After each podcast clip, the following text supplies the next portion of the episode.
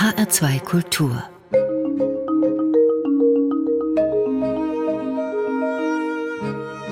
Doppelkopf Heute am Tisch mit Marian Stein-Steinfeld. Gastgeberin ist Stefanie Blumenbecker. Marian Stein-Steinfeld, Sie haben eine ganz berühmte Großmutter, mit der Sie nicht nur als Kind zu tun hatten, sondern die Sie auch durch Ihr berufliches Leben begleitet. Herzlich willkommen, Frau Stein-Steinfeld. Vielen Dank. Frau Stein-Steinfeld, Ihre Großmutter war Hanna Becker vom Rat. Viele unserer Hörer werden den Namen kennen. Hanna Becker vom Rat war Künstlerin, sie war selbst Malerin, sie war aber auch vor allem Sammlerin, sie war Künstlerfreundin und Künstlerförderin. Sie war vor allem auch eine unerschrockene Vermittlerin von Kunst. Sie war natürlich auch eine Ehefrau, zumindest zeitweise. Sie war auch Mutter und sie war auch Großmutter. Wenn Sie an Hannah Becker, wie sie sich ja selbst gerne nannte, zurückdenken, was fällt Ihnen ein? Was war typisch für Hannah Becker vom Rat? Wenn ich an Kindheitserinnerungen denke, ist so einer der prägenden Momente, sie regelmäßig am Flughafen abzuholen, wenn sie von einer ihrer Reisen zurückkehrte. Insofern kenne ich den Frankfurter Flughafen sehr gut, noch aus Zeiten ohne Sicherheitsbeschränkungen, wo ich also fast bis aufs Vorfeld laufen durfte, um sie in Empfang zu nehmen. Das ist sicher ein ganz wichtiger Moment. Dann war ich sehr häufig im Frankfurter Kunstkabinett, das sie 1947 gegründet hat. Dort habe ich dann auch erlebt, wie sie das Bundesverdienstkreuz verliehen hat. Dafür bekam ich sogar schulfrei. Das war wirklich auch ein ganz besonderer Moment. Wir haben immer sonntags zusammen gefrühstückt. Sie hat wirklich mein Leben begleitet so ein Moment, wie sie mich in die Kunst eingeführt hat, war jedes Jahr um Neujahr herum, wenn wir die Künstlerpostkarten, die sie bekommen hat zum Neujahr, zu den Feiertagen, an einer Wand im Eingangsbereich des Blauen Hauses aufgehängt haben. Wie sah sie denn aus, die Hanna Becker vom Rat? Was war das für eine Erscheinung? Sie nannte sich selber eine Standesperson. Das heißt, sie stand sehr gerne. Das wollte sie damit sagen. Sie war groß, hatte einen Knoten im Haar mit Haarnetz, wie das eben seinerzeit noch war. Falls man sich das noch vorstellen kann, was ein Haarnetz ist. Ich weiß gar nicht, ob es das heute noch gibt. Sie trug immer Kleider und Röcke, oder? Ja, ich kann mich nicht erinnern, sie in Hosen gesehen zu haben. Und gerne auch mit einer Zigarette in der Hand. Die Zigarette gehörte fast immer dazu. Also es gibt nur relativ wenige Fotos von ihr, wo sie keine Zigarette in der Hand hat. Das waren filterlose Zigaretten, die sie geraucht hat. Gerade auch in der Nachkriegszeit hatte sie einige amerikanische Freunde, die sie dann immer mit den Zigaretten versorgt haben. Marianne Stein-Steinfeld, Sie haben eine Biografie geschrieben über Hanna Becker vom Rat. Die ist 350 Seiten stark. Ihr Buch heißt Hanna Becker vom Rat Handelnde für Kunst und Künstler. Sie zeichnen in dem Buch das Bild einer sehr eindrucksvollen Frau, einer starken Frau. Das Leben von Hanna Becker vom Rat war sehr vielseitig, voller Begegnungen, Freundschaften, auch unternehmerischen Leistungen und eben Reisen. Was glauben Sie, was hat Sie angetrieben zu dieser so vielseitigen und intensiven Tätigkeit oder den Tätigkeiten in Ihrem Leben? Ja, sie war ein sehr engagierter Mensch. Sie konnte nicht ruhen, aber es musste Sinn machen, wofür sie sich eingesetzt hat sich für Künstler einzusetzen. Ich habe ja bestenfalls die spätere Nachkriegszeit mitbekommen, wo sie sich eben dann auch für junge Künstler eingesetzt hat oder für jüngere Künstler oder eben für Künstler, die durch die Zeit des Nationalsozialismus eine Zäsur erlitten hatten, denen sie dann eben in der Nachkriegszeit eine Chance geben wollte. Ich denke da an einen Marburger Künstler, Günter Blau zum Beispiel, für den sie sich sehr eingesetzt hat. Sie hat die Künstler zu sich eingeladen, die haben immer dann auch im Haus gewohnt. Wenn eine Ausstellung war, dann waren die auch längere Zeit in Hofheim, haben an ihrem Leben ein Stück weit teilgenommen Viele haben das auch in ihren Erinnerungen festgehalten. In den ersten zehn Jahren des Kunstkabinetts gab es regelmäßig Konzerte und Lesungen in der Galerie am Börsenplatz. Auch im, im Haus in Hofheim waren Hauskonzerte und Lesungen ganz gang und gäbe. Dann wurden Hofheimer mit eingeladen, die Nachbarschaft war dabei.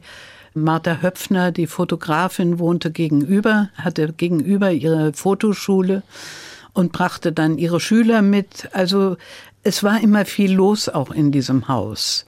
Ja, dieses Haus, das ist ja ein ganz besonderes Haus. Es wurde das Blaue Haus genannt es ist ein fast schon mythischer Ort, wenn man ihr Buch liest und dann so langsam zu erahnen beginnt, wer dort alles zu Gast gewesen ist, wer dort alles ein- und ausgegangen ist, wie viele Kunstwerke es in diesem Haus gegeben hat. Sie kennen das Haus auch noch aus Ihrer Kindheit, Sie haben es aber auch später erforscht in Ihrer wissenschaftlichen Arbeit. Wie sah das denn aus da drinnen?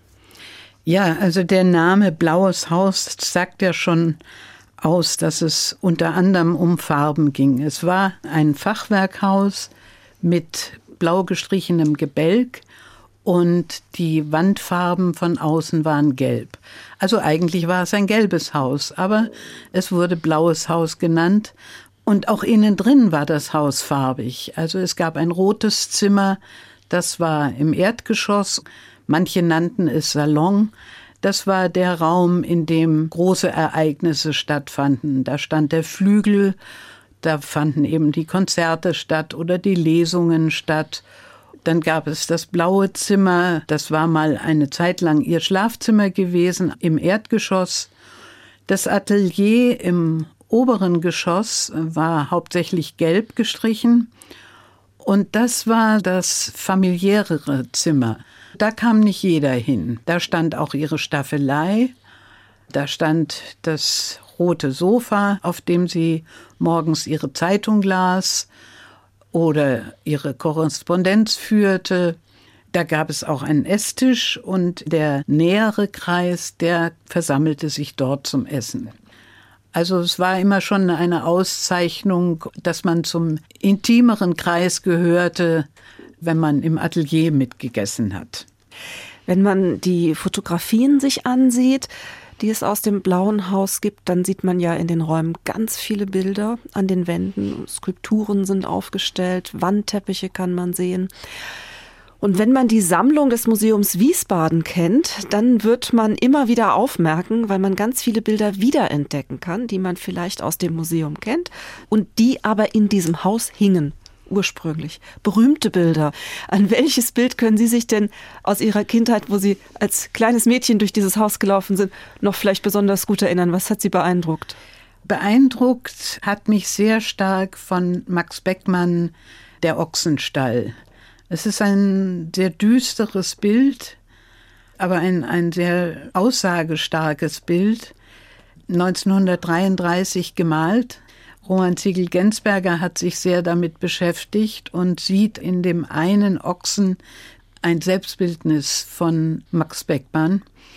Die anderen zeigen eben unterschiedliche Verhaltensweisen. Der eine senkt seinen Kopf und will nicht hingucken, was gerade passiert 1933. Also so ganz verschiedene Charaktere beschreibt er in diesem Bild. Mich hat es von Anfang an fasziniert, ohne solche tollen Interpretationen zu kennen. Aber es ist ein sehr ausdrucksstarkes Bild. Ich habe in Ihrem Buch gelesen, dass sie, obwohl sie das Haus voller Kunst hatte, bedeutender großer Kunst, trotzdem ihre Haustür nicht abgeschlossen hat, sodass jeder rein und rausgehen konnte. Hatte sie denn keine Angst vor Einbrechern? Nein, das kannte sie nicht. Sie war überhaupt ein Mensch, der eigentlich Angst in dem Sinne nicht kannte. Sie mochte keine Gewitter, das war ihr unheimlich, aber Angst vor Einbrechern oder sowas kannte sie überhaupt nicht. Und es ist, glaube ich, auch ganz symbolisch, dass sie im übertragenen Sinne ein offenes Haus hatte. Es war wirklich möglich, bei ihr zu klingeln und zu sagen, ich würde mir gerne mal ihre Sammlung ansehen und dann hat sie jemanden durchgeführt, ob sie ihn kannte oder nicht.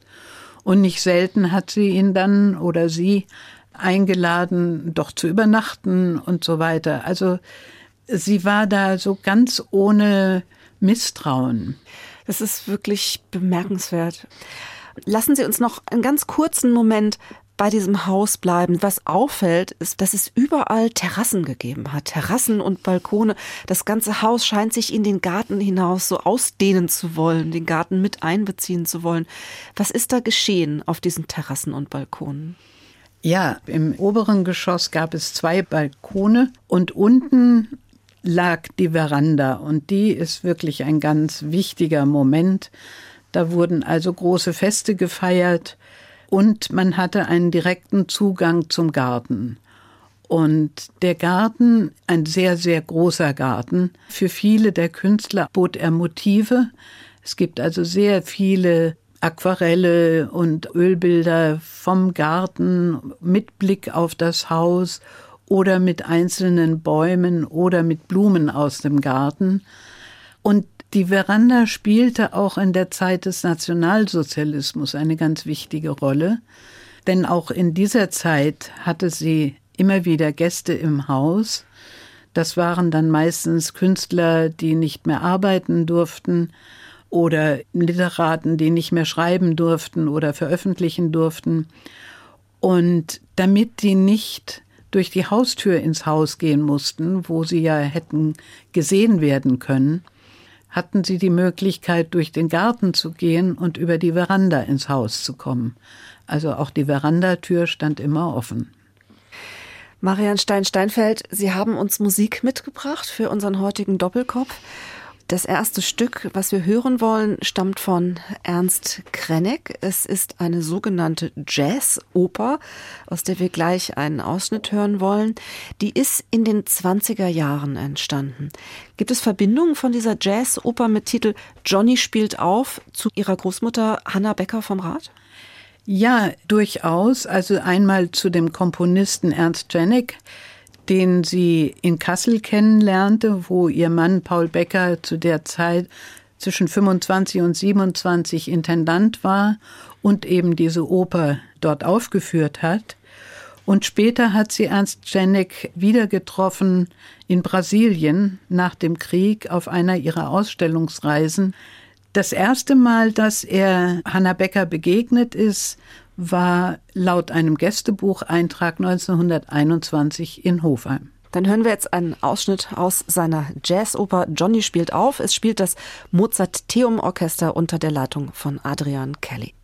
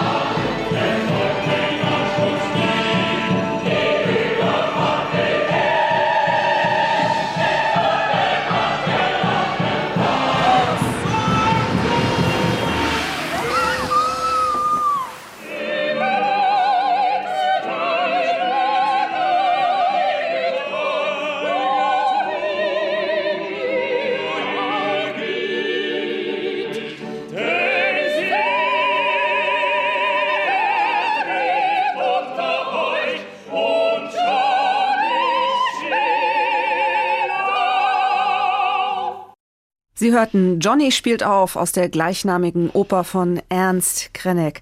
Es spielte das Mozart-Theum Orchester unter der Leitung von Adrian Kelly. Das war ein Musikwunsch von Marian Stein-Steinfeld, Kunsthistorikerin, Kuratorin und außerdem auch Enkelin von Hanna Becker vom Rat. Liebe Frau Stein-Steinfeld, Sie haben eine Biografie geschrieben zu Hanna Becker vom Rat, Handelnde für Kunst und Künstler. Darin beschreiben Sie, wie viele Menschen in diesem Haus ein- und ausgegangen sind, wie viele Gäste vor Ort gewesen waren. Wir haben es eben schon einmal kurz angedeutet. Viele Künstler blieben nicht nur für ein paar Stunden oder über Nacht, sondern sogar für Wochen, Monate und manche sogar für Jahre. So etwas ist ja heute kaum vorstellbar, dass man so lange Gäste im Haus behält. Wenn Sie an die Menschen denken, denen Sie begegnet sind im Blauen Haus in Hofheim, welcher der Hausgäste war für Sie besonders prägend oder eindrücklich gewesen? Das war Karl Schmidt-Rottluff, Karl und Emmy Schmidt-Rottluff, die fast jedes Jahr im Frühjahr in Hofheim waren, meistens so für sechs, acht Wochen blieben. Das Frühjahr eben, weil es die Zeit ist, in der die Natur wieder aufgebrochen ist und schöne Motive geboten hat, ich kann mich an Spaziergänge mit, mit Rottluffs erinnern, wenn wir in den nahegelegenen Wald gegangen sind.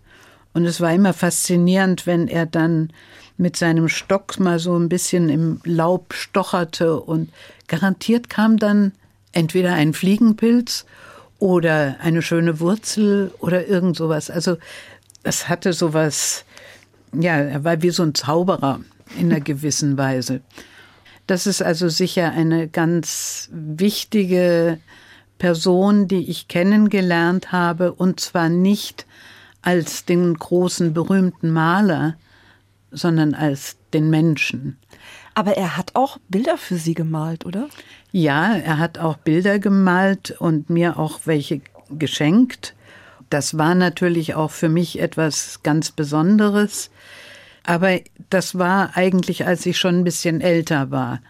Als Kind war er wirklich für mich wie eine Art Großvater. Er hat mir ein Taschenmesser geschenkt und mir gezeigt, wie man Stöcke schnitzt. Und ja, das war so ein persönliches Kennenlernen, das sicher auch meinen Blick auf Künstler sehr beeinflusst hat, weil mich dann bei Künstlern und auch bei Ausstellungen, die ich später gemacht habe, immer interessiert hat, was war das für ein Mensch? Und ich glaube, das war auch der Punkt, der für Hannah Becker maßgeblich war. Was ist das für ein Mensch? Und es ging immer um dieses persönliche von Mensch zu Mensch, das zu Freundschaften führte oder eben auch nicht. Und wie kam es dazu, dass Ihre Gäste dann ein, zwei Monate im Haus geblieben sind. War das zu der Zeit allgemein eher üblich als heute oder ist das eine Besonderheit von Hannah Becker gewesen mit diesem großen offenen Haus, das sie führte? Wollte sie nicht alleine sein? Also ein Punkt ist zunächst mal ganz banal. Die Menschen hatten nach dem Krieg keine Autos. Das heißt also, die An- und Abreise war beschwerlich und wenn schon, dann musste es sich lohnen. Man fuhr nicht einfach übers Wochenende. Das andere war, dass natürlich die Begegnungen, die Gespräche immer eine ganz wichtige Rolle spielten. Und für viele Künstler war eben dieses unverhoffte Treffen mit Gästen, die eben auch da waren, auch ein ganz besonderer Moment. Und viele Gäste kamen ja ganz spontan oder sie lud ganz spontan noch Gäste ein. Das war so ein bisschen wie ein Bienenkorb. Die einen kamen, die anderen gingen. Und außer wenn Schmidt-Rottluffs da waren, der mochte das nicht so sehr. Der war nicht so für solche Spontanitäten. Da wurden also nur sehr wenige Gäste überhaupt zugelassen. Da kam dann Emmy Röder aus Mainz und blieb ein paar Tage. Oder Ida Kerkovius, ich will jetzt mal sagen, war zugelassen von Schmidt-Rottluff. Aber dieses Hin und Her, das mochte er also gar nicht. Er war sehr für das Geregelte. Wir haben eben schon kurz angedeutet, dass das Haus eine wichtige Rolle auch spielte während des Krieges, während der Zeit des Nationalsozialismus. Denn Hanna Becker vom Rat hatte nicht nur Gäste, um Gesellschaft zu haben oder um Menschen zusammenzubringen. Sie hat Menschen unterstützt mit viel Mut und Engagement und sie gewährte auch Künstler in ihrem Haus Zuflucht vor Verfolgung. Sie haben eben schon gesagt, die konnten dann über die Terrasse, über den Garten rein, dass sie keiner sieht. Wie war das gewesen? Wer war da bei ihr gewesen? Schmidt-Rottluff war sicher wieder einer der ersten und regelmäßigsten Gäste. In dieser Zeit, während des Nationalsozialismus, kam er meistens sowohl im Frühjahr wie im Herbst. Sogar Winterbilder gibt es aus Hofheim. Und das Besondere war eben für die Künstler, dass sie dort im Haus auch malen konnten. Es sollen auch sogar Ölbilder entstanden sein. Das ist insofern erwähnenswert, als in einer kleinen Wohnung konnten die Künstler, die nicht malen durften, keine Ölbilder malen, weil schon der Briefträger gemerkt hätte, es riecht hier nach Ölfarbe. Im Blauen Haus, wo das Atelier im oberen Stockwerk war, hätte auch ein Briefträger nicht bemerkt, ob jetzt ein Ölbild gemalt wurde. Es gab eine Freiheit, die die Künstler an anderen Stellen nicht haben konnten. Eine Freiheit zu malen, sich auszudrücken und ihrem Beruf, ihrer Berufung nachzugehen. Und diese Freiheit fanden sie. Und in dieser Zeit war natürlich das Blaue Haus kein offenes Haus. Ich finde es manchmal erstaunlich, es war ja nun mal von außen so auffällig. Sie hat es schon in den 20er Jahren so streichen lassen. Es war ein Haus, das äh, garantiert schon, wenn man vorbeiging, herausstach. Aber es ist eben trotzdem nichts passiert. Die Winterhilfe kam regelmäßig. Und da gibt es eine Geschichte, die sie gerne erzählt hat, wenn die an der Haustür standen und sie zu ihnen ging, um ihnen ihre Spende zu geben. Dann gab es mal jemanden, der sagte, da hinten, was da hängt, das ist aber keine deutsche Kunst. Und dann komplimentierte sie den Sammler raus und gab ihm seine Spende und sagte, davon verstehen Sie nichts. Was da hing, war der Rabbiner von Marc Chagall, den sie auch hängen ließ, wie sie überhaupt kein einziges Bild abgehängt hat in dieser Zeit. Eine eindrucksvolle Frau ohne Angst. Es gibt noch einen weiteren Gast, für den das Blaue Haus sehr wichtig wurde. Das war Ernst Wilhelm Ney. Er kam unmittelbar nach dem Zweiten Weltkrieg wieder dorthin und stand dort vor der Tür. Was war das für eine Situation? Ja, das war tatsächlich, ließ er sich aus der Kriegsgefangenschaft nach Hofheim entlassen. Und Hanna Becker war zu dieser Zeit nicht im Blauen Haus mit ihrer Familie, da das von den Amerikanern besetzt war. Also ein halbes Jahr wurde sie ausquartiert und wohnte im Wald oder am Wald in dem kleinen Rödersteinhäuschen, also dem Atelierhäuschen. Als sie dann zurückkehren konnte in ihr Haus, übernahm Ney dieses Röderstein-Atelierhaus. Und da hat er dann gelebt, gearbeitet und da brach tatsächlich für ihn eine ganz neue Phase in seinem Werk aus. Das Städel hat diesen Bildern eine Ausstellung gewidmet unter dem Titel Neis Hofheimer Jahre. Das war die Zeit, wo er die Gegenständlichkeit ganz verlassen hat und ganz in die Abstraktion gegangen ist. Die Besuche, die er vorher schon in Hofheim gemacht hat, da hat Hanna Becker ihn auch mitgenommen nach Wiesbaden zu Jawlensky und die haben, glaube ich, sogar Bilder getauscht. Das war halt auch ein ganz wichtiger Punkt bei Hanna Becker, dass sie immer zwischen den Künstlern auch vermittelt hat. Und natürlich haben auch Künstler wie Ney im Haus die vielen Arbeiten von Jawlensky sehen können, waren dadurch auch, sagen wir mal, angeregt. Ich habe die Bilder gesehen, die entstanden sind äh, im Blauen Haus. Es gab vor einigen Jahren eine kleine Ausstellung in Hofheim dazu. Das ist dieser Hekate-Zyklus, nicht? Mit diesen kleinen dunklen, abstrakten, fantastischen Gemälden. Ganz, ganz tolle Bilder. Liebe Marian Stein-Steinfeld, wir wollen wieder eine Musik hören und die nächste Musik, die Sie uns mitgebracht haben, ist das Ständchen von Schubert. Ich habe eine historische Aufnahme herausgesucht aus dem Jahr 1928. Es singt Leo Slechak. Ich habe das deswegen herausgesucht, weil es passt gut zu dieser Zeit des Blauen Hauses. Hanna Becker lebte in dieser Zeit da. Sie war mit vielen Musikern befreundet. Wissen Sie, ob sie den Tenor kannte?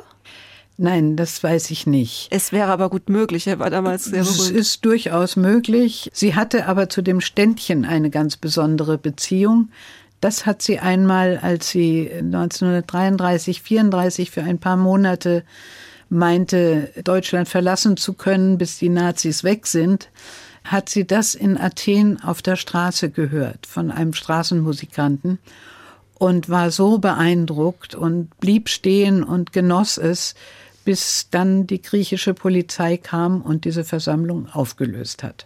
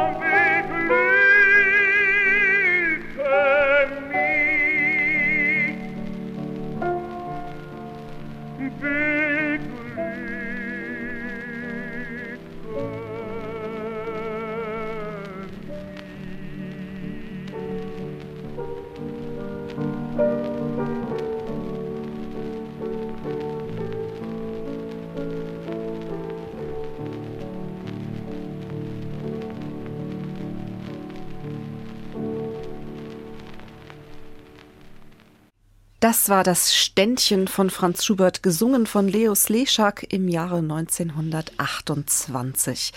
Gewünscht hat sich diese Musik Marian Stein-Steinfeld. Sie ist mein Gast beim heutigen Doppelkopf auf HR2 Kultur. Mein Name ist Stefanie Blumenbecker. Liebe Marian Stein-Steinfeld, wir sprechen heute über Ihre Großmutter Hanna Becker vom Rat.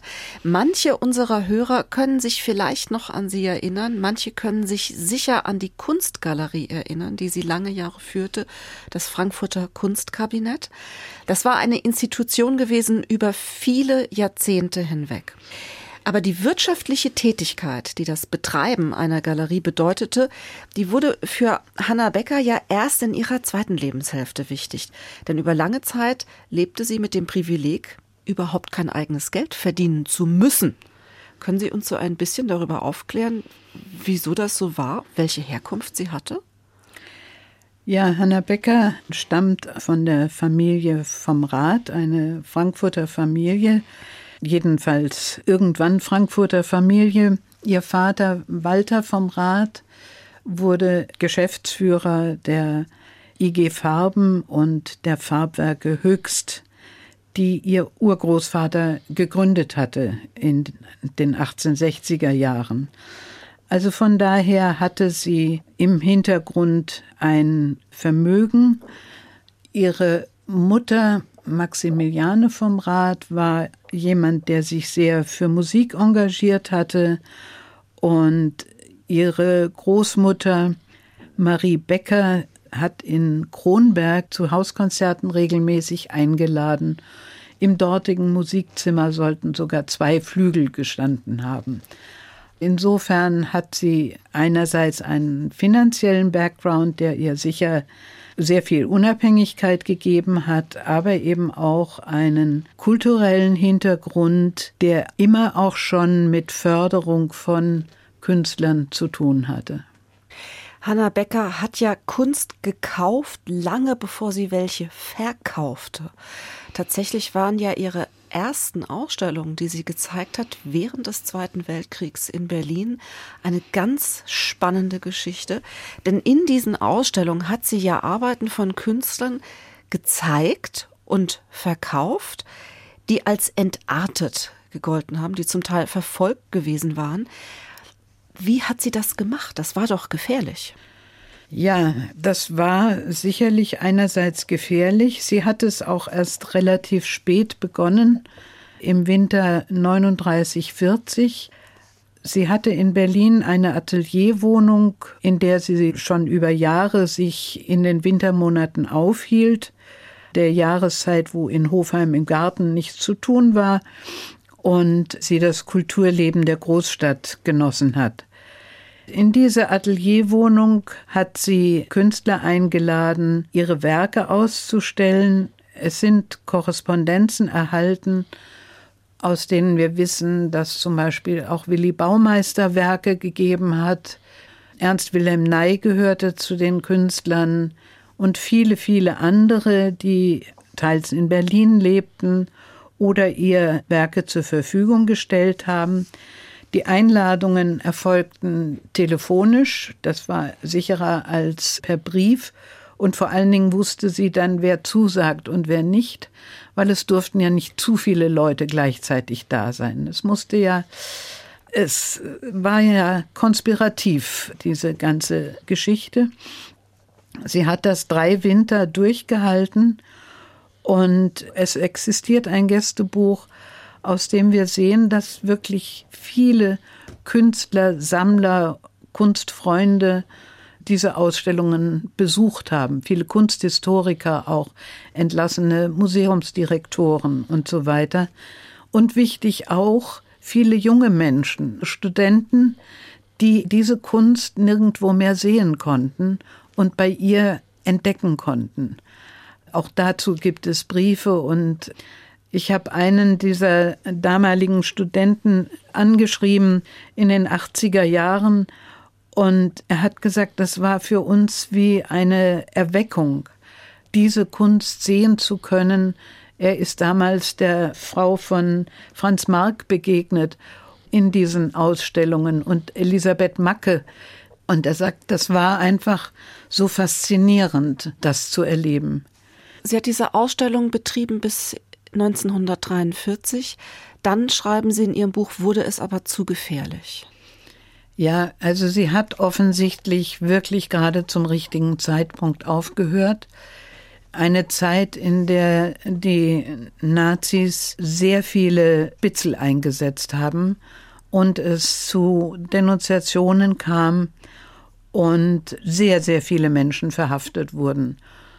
Das wusste sie, weil sie einerseits auch Kontakt hatte zu Menschen wie Moltkes und so weiter, und hinzu kam, dass ihr Sohn gefallen war im Januar 43. Das hat ihr dann wahrscheinlich auch die Kraft genommen, das weiterzumachen. Aber es war sicherlich der richtige Zeitpunkt jetzt von heute aus betrachtet.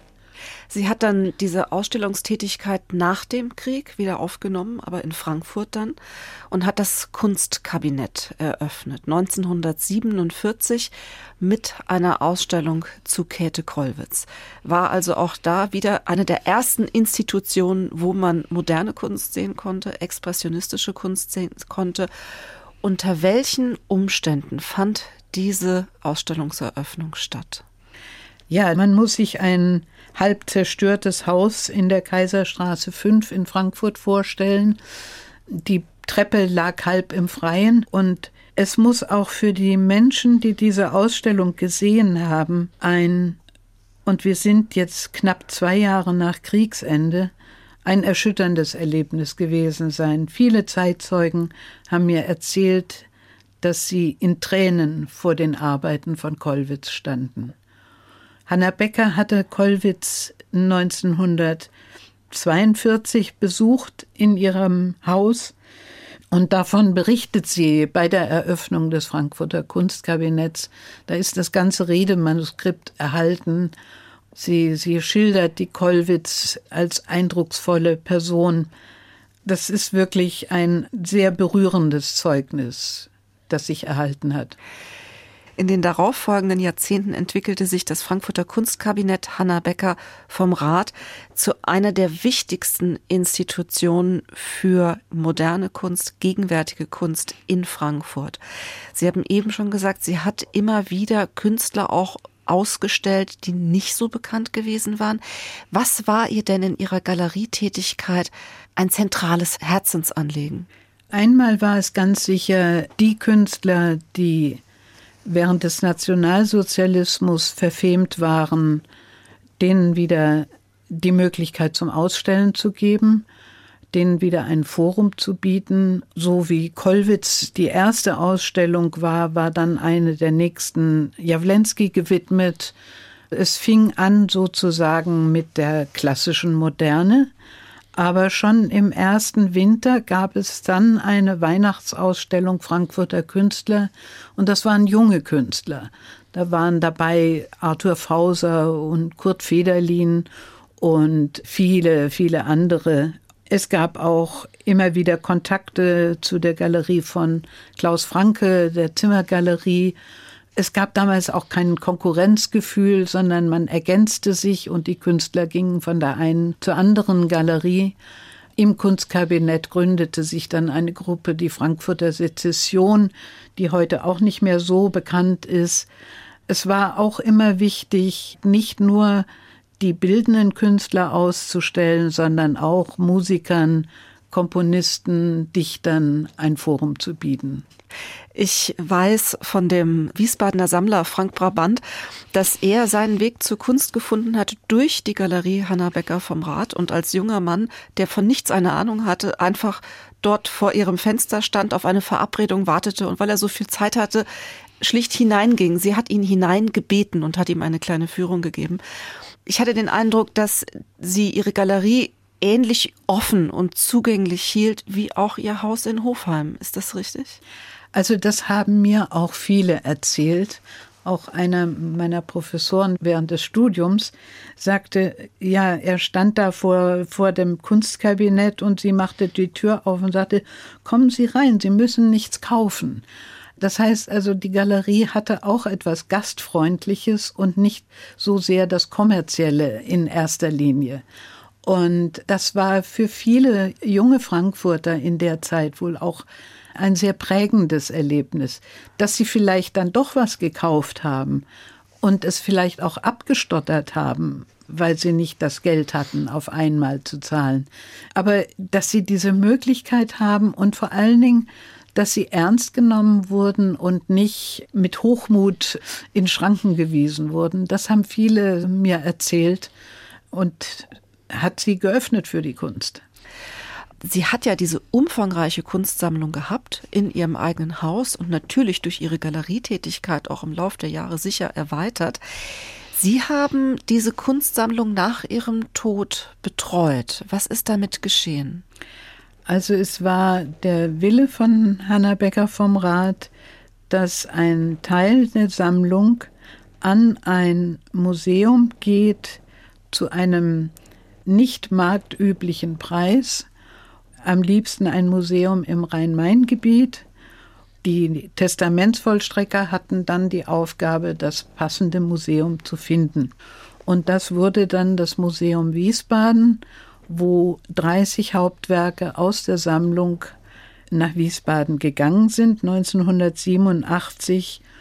Und zu meiner großen Freude werden die Arbeiten und vor allen Dingen wird Hanna Becker als Sammlerin dort immer wieder gewürdigt, präsent gehalten und ich freue mich immer wieder über jede Zusammenarbeit, die sich ergibt. 1987 ist das Konvolut an Kunstwerken in das Museum Wiesbaden gegangen, aber Sie arbeiten immer noch mit und an Ihrem Nachlass. Ja, die Sammlung bestand ja nicht nur aus 30 Werken. Und es ist mir bis heute noch nicht hundertprozentig gelungen, jedes Werk zu erfassen, weil es sind natürlich auch viele Werke dabei, die von Künstlern stammen, wo ich nicht weiß, von wem sie stammen, wo ich also immer noch versuche, das herauszufinden. Aber wichtig ist mir auch im Sinne von Hanna Becker vom Rat, mit Museen zusammenzuarbeiten, Leihgaben zu geben, wenn sie angefragt werden. Zuletzt wurde zum Beispiel von Luise Stomps, der Bildhauerin, Arbeiten angefragt, auch die Bildhauerin Emmy Röder oder die Künstlerin Ida Kerkovius mit ihren Teppichen und Bildern. Das sind übrigens auch sehr viele Frauen, die Hanna Becker vom Rat gefördert hat auffallend viele, ohne dass sie da einen strengen Fokus hatte. Aber das ergab sich einfach so. Manchmal habe ich dann auch die Gelegenheit, über Hanna Becker zu sprechen oder einen Katalogbeitrag zu schreiben. In den letzten Jahren ist es mir dann gelungen, auch an einer Website zu arbeiten. Jetzt freue ich mich, dass man also Hanna Becker vom Rat auch im Internet finden kann und vielleicht da noch zusätzliche Informationen entdecken kann. Ich habe das Buch, das Sie über Sie geschrieben haben, Ihre Biografie gelesen. Es ist spannend, das kann man auch nachts im Bett noch gut lesen, aber es ist auch viel Stoff.